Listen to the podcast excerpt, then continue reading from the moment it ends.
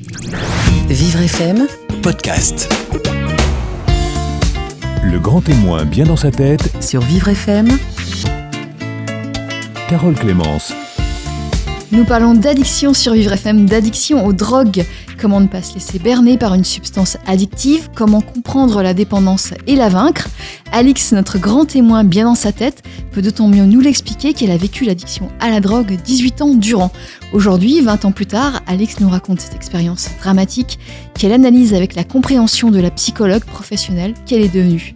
Le grand témoin bien dans sa tête, c'est maintenant sur Vivre FM. Le grand témoin bien dans sa tête, sur Vivre FM, Carole Clémence. Alix, bonjour. Bonjour. Euh, Vous êtes euh, une ancienne, euh, une ancienne dépendante. Vous êtes en rétablissement, on peut dire ça comme ça. Vous êtes également psychologue clinicienne et psychanalyste. Oui. Est-ce que le fait d'avoir eu cette expérience d'addict vous aide à aider d'autres personnes dans votre métier, d'autres personnes qui, qui ont ce même problème? Oui.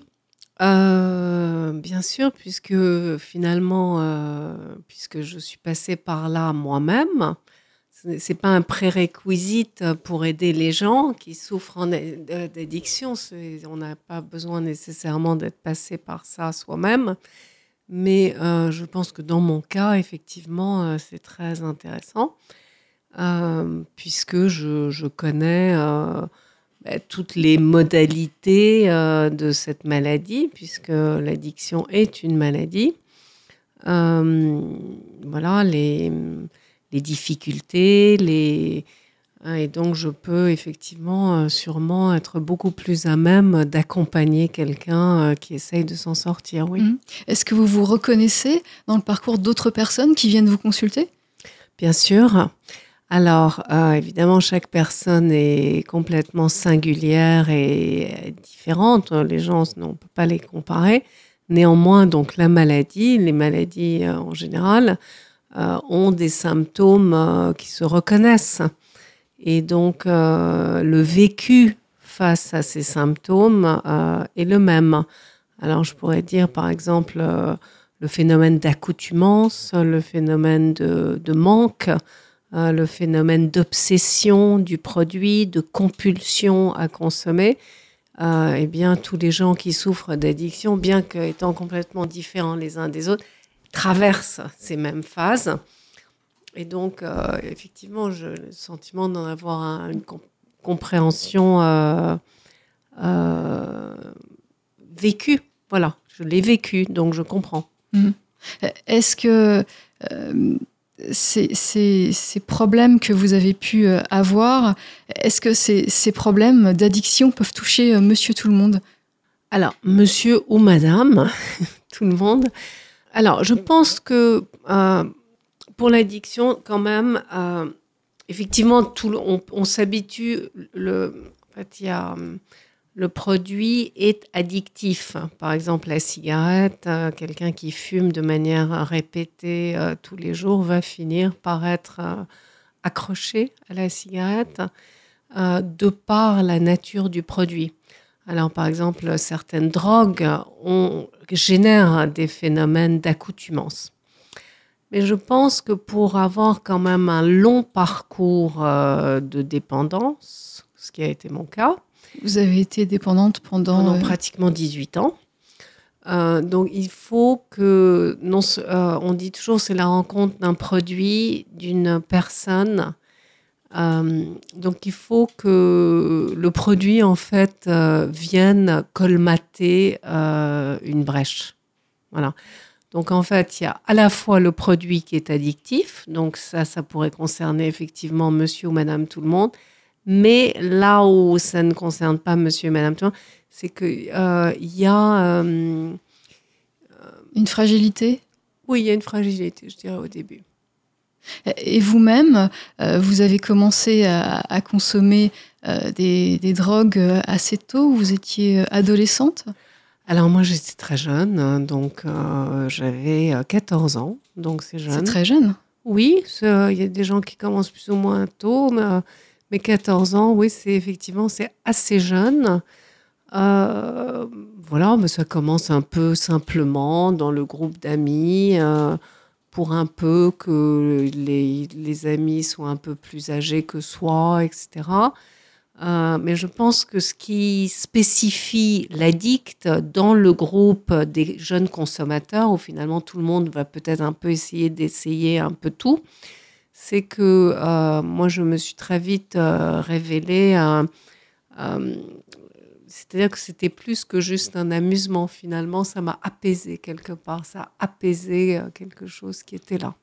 Et c'est là où l'addiction peut assez vite euh, se mettre en route, même plus vite que l'accoutumance du produit lui-même. C'est-à-dire que ça vient colmater quelque chose et là, euh, ben, on a tendance à, y revenir. Quoi. Vous avez pu voir euh, la différence avec euh, vos autres camarades qui consommaient également. vous avez pu voir que vous, vous étiez beaucoup plus, beaucoup plus sensible à, ce genre de, produits. Oui, oui, oui, j'ai pu voir très vite, effectivement, que peut-être les, autres camarades euh, s'arrêtaient après un premier euh, joint, par exemple, ou euh, deux ou trois verres, et que moi j'étais quand même, ben, j'étais déjà assez sans limite, voilà. Et je pense que ce sans limite qui venait sûrement de ma vie d'avant, de mon enfance, de mon adolescence, le manque de cadre peut-être, euh, s'est révélé euh, très euh, prégnant au moment où finalement il fallait déjà avoir des limites bien précises et bien affirmées. J'ai pu constater qu'elles n'étaient pas là pour moi. Quoi. Et qu'est-ce qui a été difficile dans votre enfance, dans votre adolescence, justement? Qu'est-ce qui explique cette fragilité? Alors, je pense que alors, ça peut être des choses assez simples. C'est pas forcément des, crises majeures. C'est aussi euh, la manière dont l'être le vit et dont moi je l'ai vécu, puisque finalement euh, j'ai plusieurs frères et sœurs et je suis la seule à être euh, devenue addict. Mais je dirais c'est un divorce précoce, mal vécu des petites choses simples. Hein. Une mère très déprimée toute ma vie. Euh, voilà, pour citer ça. Je pense que si on, par exemple, le fait d'être un, euh, oui, l'enfant d'un parent qui n'a jamais réussi vraiment à être pleinement heureuse, c'est un, je voulais dire handicap, je sais pas s'il faut dire, c'est un quelque chose qui, qui peut créer un, un, questionnement, un manque, une espèce d'effervescence euh, de vouloir soigner l'autre, etc. Et finalement, euh, permettre à l'enfant assez tôt que j'étais, je pense, de dévier sur euh, la préoccupation de l'autre plutôt que d'être en soi. Voilà, je pense que c'est ça, moi, pour être clair, ce, qui, ce qui a fait que très vite, euh, l'addiction a pu me détendre un peu. Euh, la préoccupation euh, de l'autre, c'est-à-dire que le produit, les substances vous permettaient d'oublier l'autre, c'est ça? Oui, c'est un peu ça. C'est-à-dire que en fait, après, dans les études que j'ai faites et tout, j'ai vu, par exemple, j'ai rencontré beaucoup de dépendants et d'addicts puisque j'ai travaillé pendant cinq ans dans le milieu et tout. Et souvent, je remarquais que ça pouvait être quelque chose qui revenait, c'est-à-dire un frère malade, une sœur malade, un parent alcoolique, une mère déprimée, un père euh, bipolaire, qu'il y avait souvent quelque chose dans la famille euh, euh, finalement qui, qui, peut... une souffrance vécue par l'autre que vous-même vous absorbiez, c'est ça? Oui, c'est ça, c'est-à-dire une préoccupation, une préoccupation qui fait que oui, que on se sent euh, euh, responsable, voire dans certains cas euh, coupable. Moi, j'ai eu des patients qui, oui, qui, qui, avaient du mal à être eux-mêmes parce que un frère était très malade, une sœur, et donc ça venait dans dans la tristesse aussi de la famille et de et peut-être les parents qui s'occupent plus du frère malade et donc eux se sentent moins bien. Donc voilà, il y a. Et, justement, euh, absorber euh, une drogue, absorber euh, un joint, euh, fumer un joint, absorber, je sais pas, de l'héroïne, une drogue dure, ça aide dans ces cas-là? Ben, le propre du produit, quand même, je pense qu'un des premiers bénéfices, c'est-à-dire que ça calme. Euh, enfin, je ne suis pas là pour faire l'apologie de la drogue ou dire ce que ça fait et tout. Bien sûr. Mais en tout cas, ça, ça extrait euh, de ce qui peut être préoccupant là maintenant tout de suite. C'est comme un verre de vin. Ou, euh, Voilà, donc du coup, bah, oui, euh, les, les problèmes sont laissés là et l'esprit est plus libre. Mais ça, c'est temporaire, c'est pendant la prise du produit. Oui, voilà, c'est-à-dire que effectivement, dans mon cas, ça a été tout un, c'était euh, tout un contexte et tout, parce que je pense que euh, euh, c'est aussi quelque chose qu'on fait en groupe. C'est aussi voilà les, jeunes qui essayent des choses ensemble. C'est aussi toutes ces conduites à risque de ces années de jeunesse où on essaye tout, on est à la voilà On est inconscient, vous, vous n'aviez pas conscience du risque à l'époque. absolument aucune conscience. Euh, Aucune. Vous ne saviez pas que vous ne pensiez pas du tout que vous pouviez euh, être, euh, être accro, que vous pouviez euh, Non. ne- Non, je pense, et pourtant je savais, pour l'avoir entendu, euh, euh, je savais très bien que, par exemple, l'héroïne, c'était une drogue extrêmement addictive, mais je pense que personne ne comprend vraiment ce que c'est que l'addiction avant de l'avoir vécu. Et euh, donc, euh, on, sous-estime.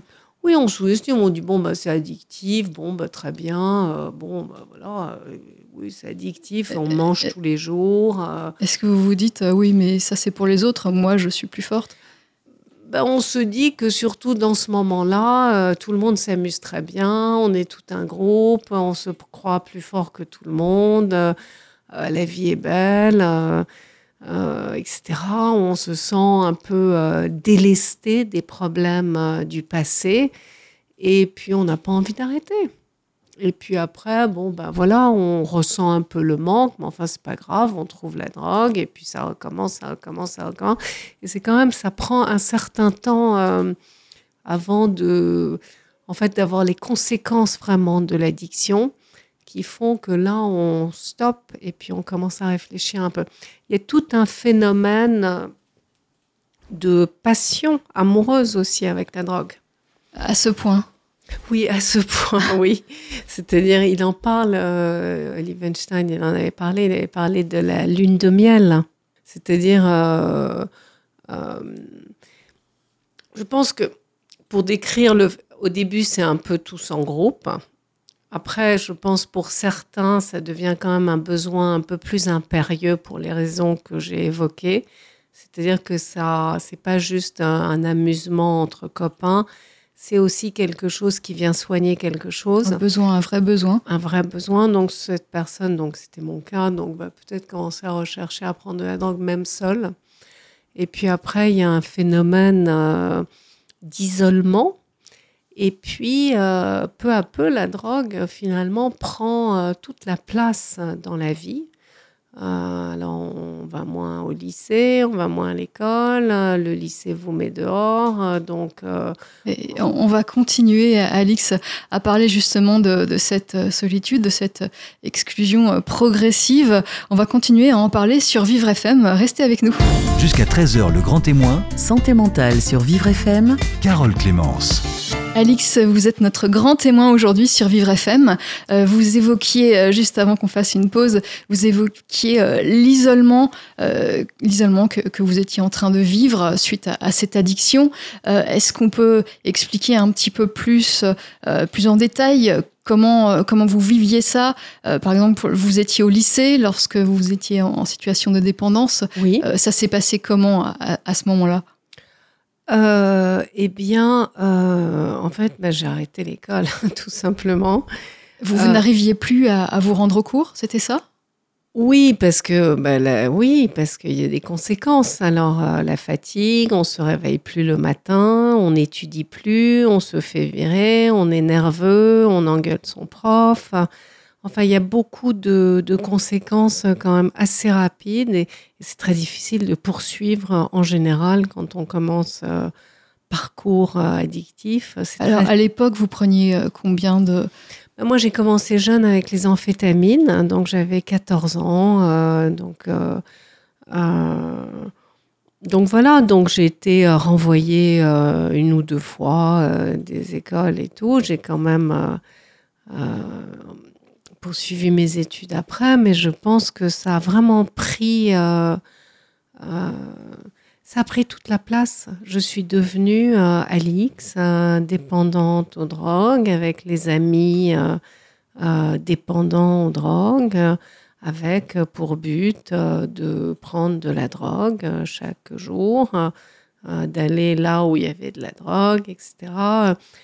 Mais aussi dans un contexte quand même avec euh, toutes euh, les années euh, à Paris où les concerts, la musique.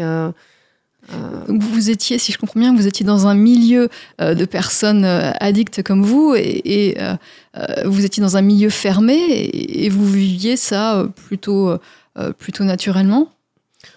Ben oui, quelque part, euh, effectivement, euh, j'avais un petit réseau social et en fait, euh, effectivement, ben, l'école est passée à côté, quoi. Une, j'ai une vie différente.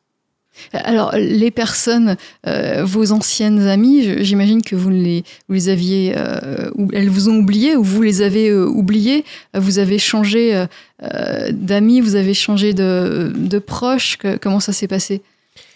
Ben, je pense que moi, j'étais de, de toute manière dès très jeune. je- je- comme j'ai dit, j'avais ce problème très crucial hein, quand même avec, pense, euh, la maladie de ma mère. Donc, qui était quand même vraiment un problème euh, pour moi parce que je pense que ça m'a m'impacté beaucoup. Euh, et j'avais, je pense que j'avais pas la même joie de vivre et la même légèreté que les autres enfants très jeunes. Et donc, finalement, en fait, la drogue permettait un espèce de, de combat, de recherche euh, et aussi de rejeter euh, un milieu euh, qui, pour moi, en fait, n'avait rien réglé. n'avait pas réussi à, à so- soigner ma mère, quoi, quand même, quelque part.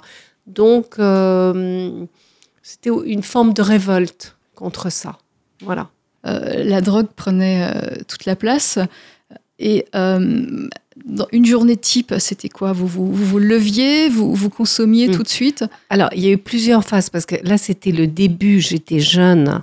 Mais ça prend un certain temps à s'installer, en fait, l'addiction au début. Donc, on commence, on est jeune, c'est le samedi, c'est le week-end, mais néanmoins, on est fatigué quand même. La semaine, on travaille moins bien, etc. Et tout.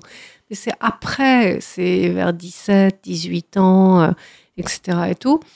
Euh, je ne me suis pas complètement retirée du monde tout de suite. Il y a tout un moment, et c'est là où ça peut être un, peu traître. Il y a toute un- une phase où à la fois on arrive à maintenir une vie de famille, une vie professionnelle, mais la- l'addiction est là comme ça de manière quotidienne, tous les jours, etc. Jusqu'au jour où on se rend compte que bah tiens, il n'y a pas euh, euh, il n'y a pas de le whisky quand je rentre du travail le soir. Et puis, euh, nous voilà à 11 heures euh, du soir, dans, 23 heures dans la voiture pour aller chercher euh, euh, le whisky. Et en fait, à la fin du parcours, c'est là où, ça où effectivement euh, bah, le travail professionnel a sauté. En général, les conjoints s'en vont.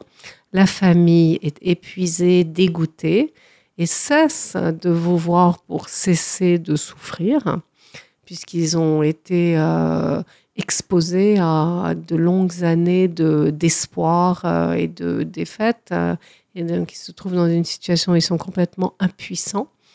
Et c'est là où finalement euh, le dépendant, donc moi, c'est ce qui s'est passé pour moi, finalement se retrouvent dans une espèce de, effectivement, ce que vous décriviez comme un milieu où finalement il n'y a plus que la drogue, plus que les gens de la drogue. Et là, euh, on s'enferme, ça tourne en rond jusqu'à euh, ce que soit on se soigne et on arrête tout ça, ou soit en général le parcours, ben, c'est l'hôpital psychiatrique où on meurt ou vous n'êtes pas arrivé jusque-là. Non, je crois que je suis encore vivante, ouais. vous n'avez pas été hospitalisée, euh, vous, êtes, euh, vous avez réussi à arrêter avant. Ben, j'ai eu de la chance, euh, en fait. oui, moi j'ai essayé d'arrêter plusieurs fois. D'ailleurs, je pense que si on regarde, enfin si je regarde bien mon parcours, c'est-à-dire depuis le moment où je suis devenue addict, je n'ai eu de cesse de vouloir que ça s'arrête. Voilà. Euh, donc, euh, oui, je pense que c'est quand j'avais 29 ans. Euh, je pense que j'arrêtais, je, reprenais, j'arrêtais, je reprenais. Donc, je, récapitule. Depuis 14 ans, vous aviez une consommation progressivement assez importante. Et à 29 ans, vous avez, après plusieurs essais pour arrêter, vous, vous avez réussi. Voilà. C'est-à-dire que je me suis arrêtée quand j'ai eu des enfants. Donc j'ai eu deux enfants, euh, j'avais 22 ans et mon fils 24. Et donc là, j'ai eu une longue période euh, d'arrêt total euh, de tout ce qu'on appelle les drogues dures. Mais j'avais, dès qu'il y avait un anniversaire, j'étais curieusement celle qui avait bu le plus que tout le monde. Euh, le soir, souvent, je prenais un petit Valium, des choses comme ça. J'avais encore un problème de dépendance, mais qui était ce qu'on appelle sous contrôle. Donc, c'était pas. Euh, mais c'était là, latent, prêt à, prêt à ressurgir. Donc, j'ai tenu comme ça pendant plusieurs années, grâce à, ma psychanalyse, euh, tout le travail que j'avais fait sur moi et tout. Et puis, en fait, euh, j'ai eu un événement de vie qui a été difficile et puis là j'ai repris euh, l'addiction euh, là où je l'avais laissé quand même, donc quand j'étais enceinte, donc à 21 ans. Et, et, là ça a été très vite. Là je me suis beaucoup enfermée. C'était à quel âge? ben Là j'avais 29 ans et donc de 29 à 33 ans. Ben j'ai repris l'héroïne, mais de manière très très assidue, je dirais. Plus qu'avant? Oui, euh, et puis jusqu'au jour où je me suis réveillée en me disant euh, soit j'arrête ou soit je, je, vais y rester quoi. Et donc là j'ai demandé de l'aide euh, à mon psychiatre et puis j'ai comment ma famille a été là et je pense qu'ils attendaient depuis de nombreuses années qu'il y ait un déclic chez moi puisque j'avais essayé d'arrêter plusieurs fois mais rien ne marchait. Je pense qu'ils attendaient que je vienne et que je leur dise maintenant je suis prête, euh, vous pouvez m'aider. En fait, que je leur permette de me venir en aide. Puisqu'ils ont certainement euh, apporté leur aide euh, auparavant, mais c'était difficile pour vous de l'accepter ou alors ça ne servait à rien? Euh, Ça servait à rien. Ça servait à rien parce que l'addiction, c'est c'est soit et la drogue.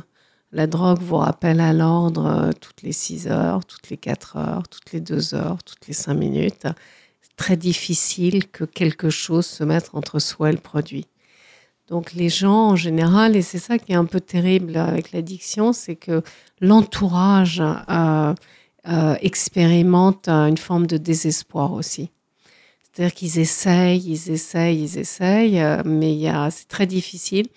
Et il faut vraiment qu'il y ait des événements euh, majeurs, en tout cas moi ça a été mon cas, pour que finalement, euh, bah, que moi je dise euh, bah, que j'allais essayer d'arrêter, quoi, mm. avec la terreur de ne jamais pouvoir y arriver. C'était quoi l'événement majeur On peut en parler? Oui, mes deux parents sont morts quand j'avais 25 ans, et donc après j'ai eu je pense que donc euh, j'avais mes enfants quand même pendant ces moments-là. Et je pense que euh, j'ai pensé que j'allais plus pouvoir euh, m'occuper de mes enfants. Et donc là, ça a été quand même un déclic. C'était un, un déclic, c'est pas, c'est venu du contexte extérieur. Euh, la peur de ne plus pouvoir euh, aider ses enfants, euh, c'est quand même, euh, c'est euh, quelque chose de fort, de, de puissant pour pour motiver quelqu'un à, à arrêter, à, prendre conscience. euh, Bah oui.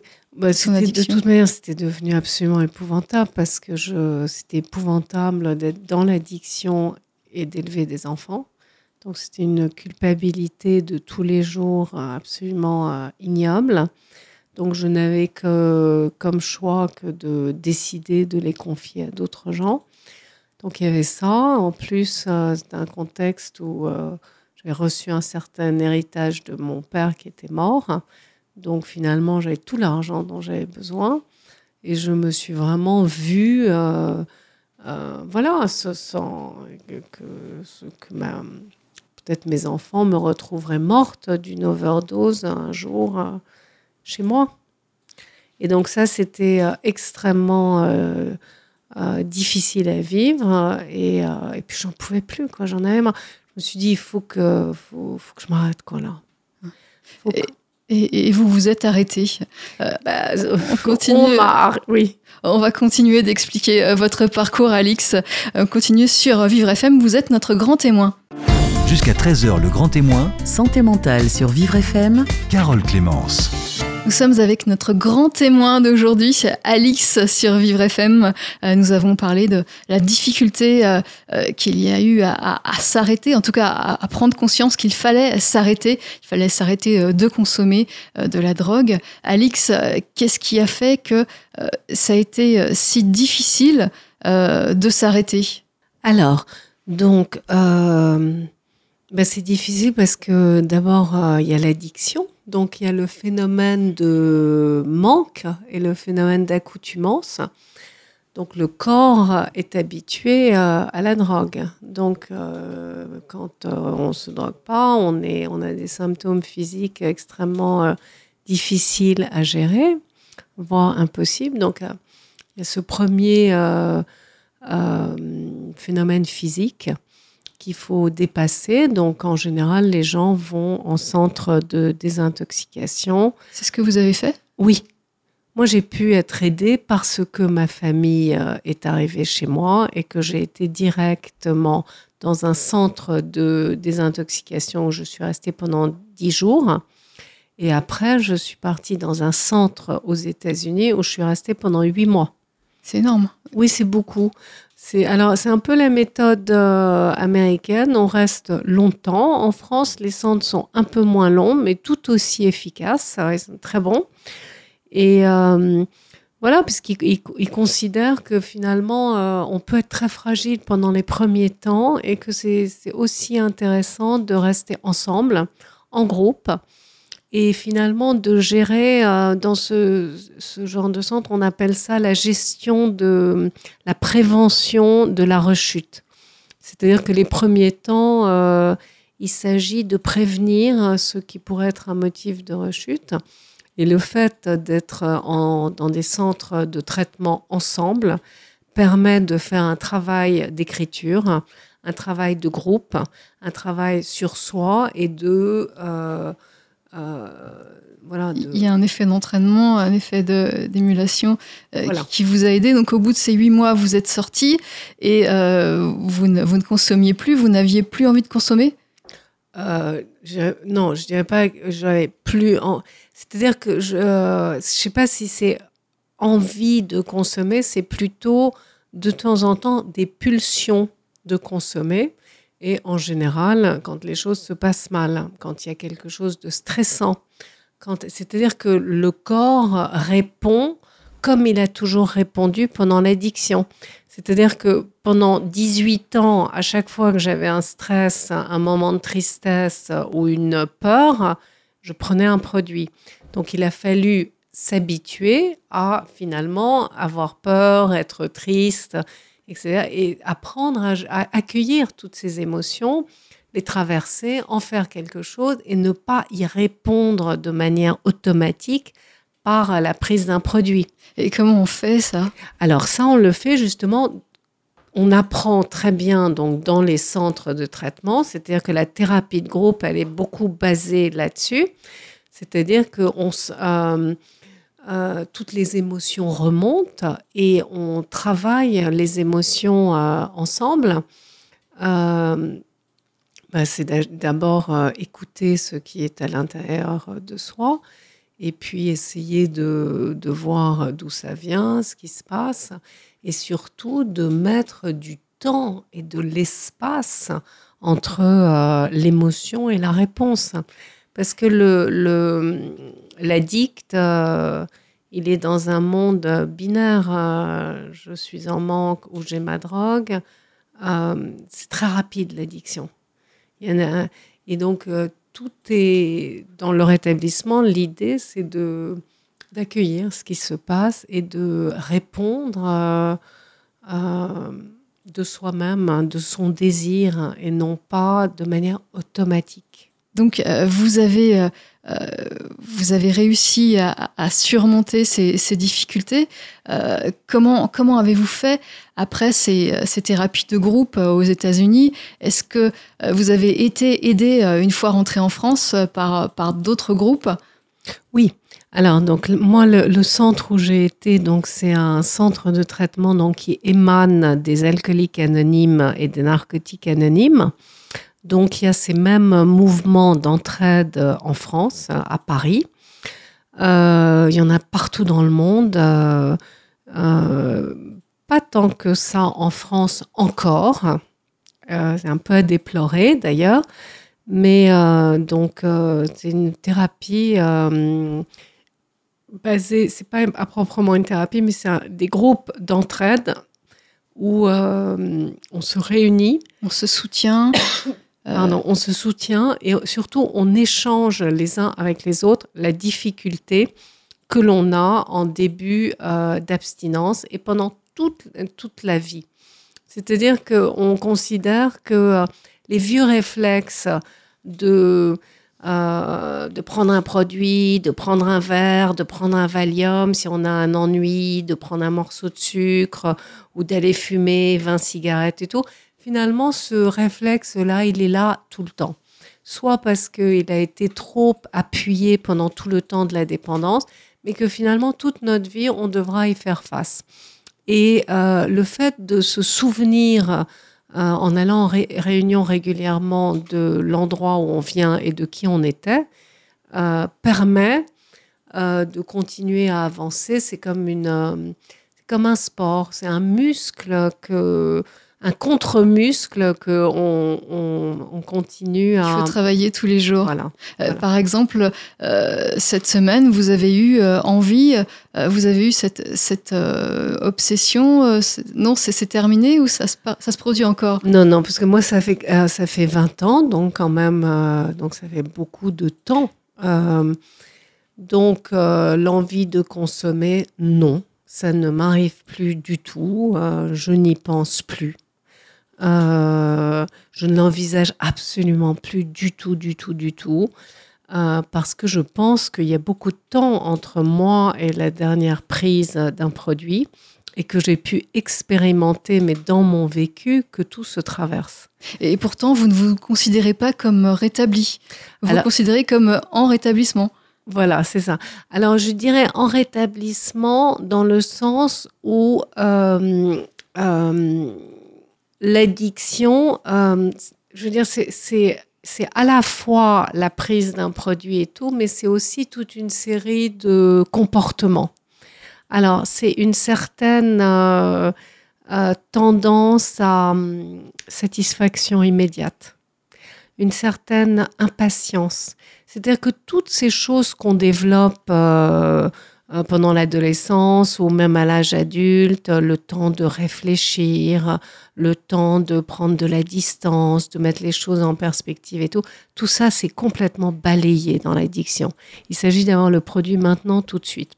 Donc, euh, en rétablissement, euh, en tout cas moi pour ma part, je pense que c'est le cas de beaucoup de dépendants, on a tendance à... euh, euh, Peut-être euh, on n'est pas tout à fait euh, dans la persévérance. Euh, Vous avez un caractère différent aujourd'hui euh, dû à, à ces, euh, ces 18 années de, de dépendance? Alors, je dirais que mon caractère s'est extrêmement euh, euh, euh, transformé par l'addiction de manière dramatique et parce que je suis en établissement aujourd'hui, je pense que je suis beaucoup plus calme Monsieur Tout le Monde du coup, si on voulait dire. Donc du coup, vous avez, euh, vous avez un, caractère encore différent. Euh, vous avez, ça a changé votre vie. Vous n'avez pas retrouvé euh, votre perception, votre façon de penser antérieure à, à votre prise, prise de drogue. Vous avez, vous êtes une personne complètement différente. Ben, j'ai été euh, appelée à faire un, certain, et nous sommes tous, euh, en tant que membres de Narcotiques Anonymes, appelés à faire un travail sur nous-mêmes qui fait que euh, peut-être euh, on se pose